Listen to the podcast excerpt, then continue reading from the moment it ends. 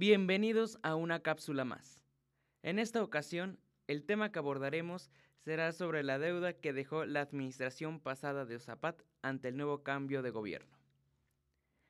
Ante el nuevo cambio de gobierno en Tehuacán el pasado 15 de octubre, revisando los números de todo lo que le compete a la nueva administración, se percataron que Ozapat, bajo la dirección de Jaime Barbosa, había dejado una deuda muy grave con Comisión Federal de Electricidad, dándose cuenta que no habían cubierto las cuotas de luz, por lo que por consecuencia se iba a suspender el abastecimiento de agua potable en las viviendas. ¿Cuál es el riesgo si no se pagó? Eh, tenemos hasta el último día de mañana para pagar. Ahí está el oficio que nos notifica la Comisión Federal. El riesgo es que les van a cortar la luz de los pozos y sería un problema pues enorme. ¿Se imaginan?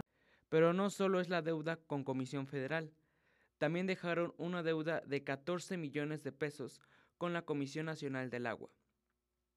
En una entrevista al alcalde Pedro Tepole, dijo que se seguirá investigando al director anterior de OSAPAT y todo aquel que llegue a resultar culpable y no habrá tentativa para proceder legalmente después de 30 días, mismos en los que se recabarán y verificarán las pruebas de las anomalías denunciadas ante el organismo de fiscalización del Estado de Puebla.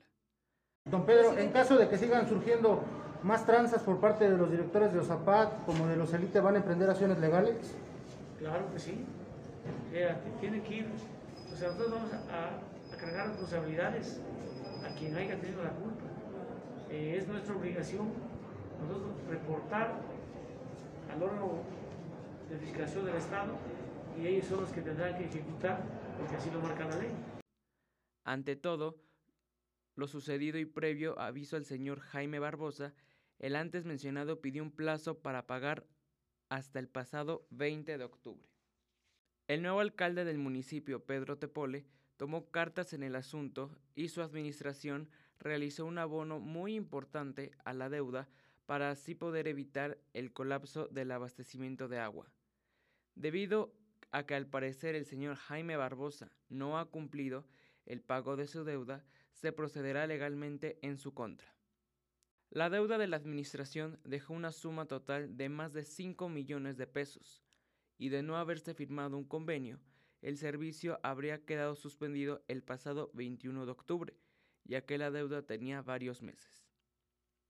Con el convenio que la administración del alcalde Pedro Tepole firmó, se acordó cubrir la deuda en parcialidades y sus intereses serán calculados en base a la tasa TIE a 28 días.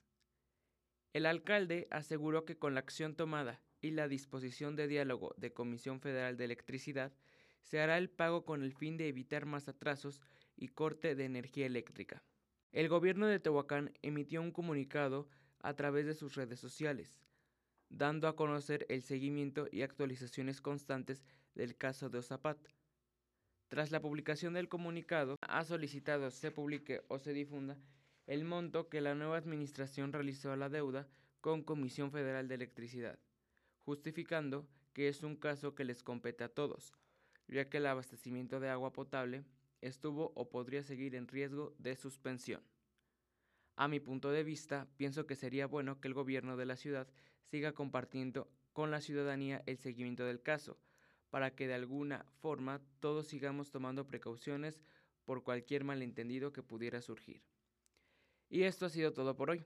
Soy Felipe Monter, nos vemos en la siguiente.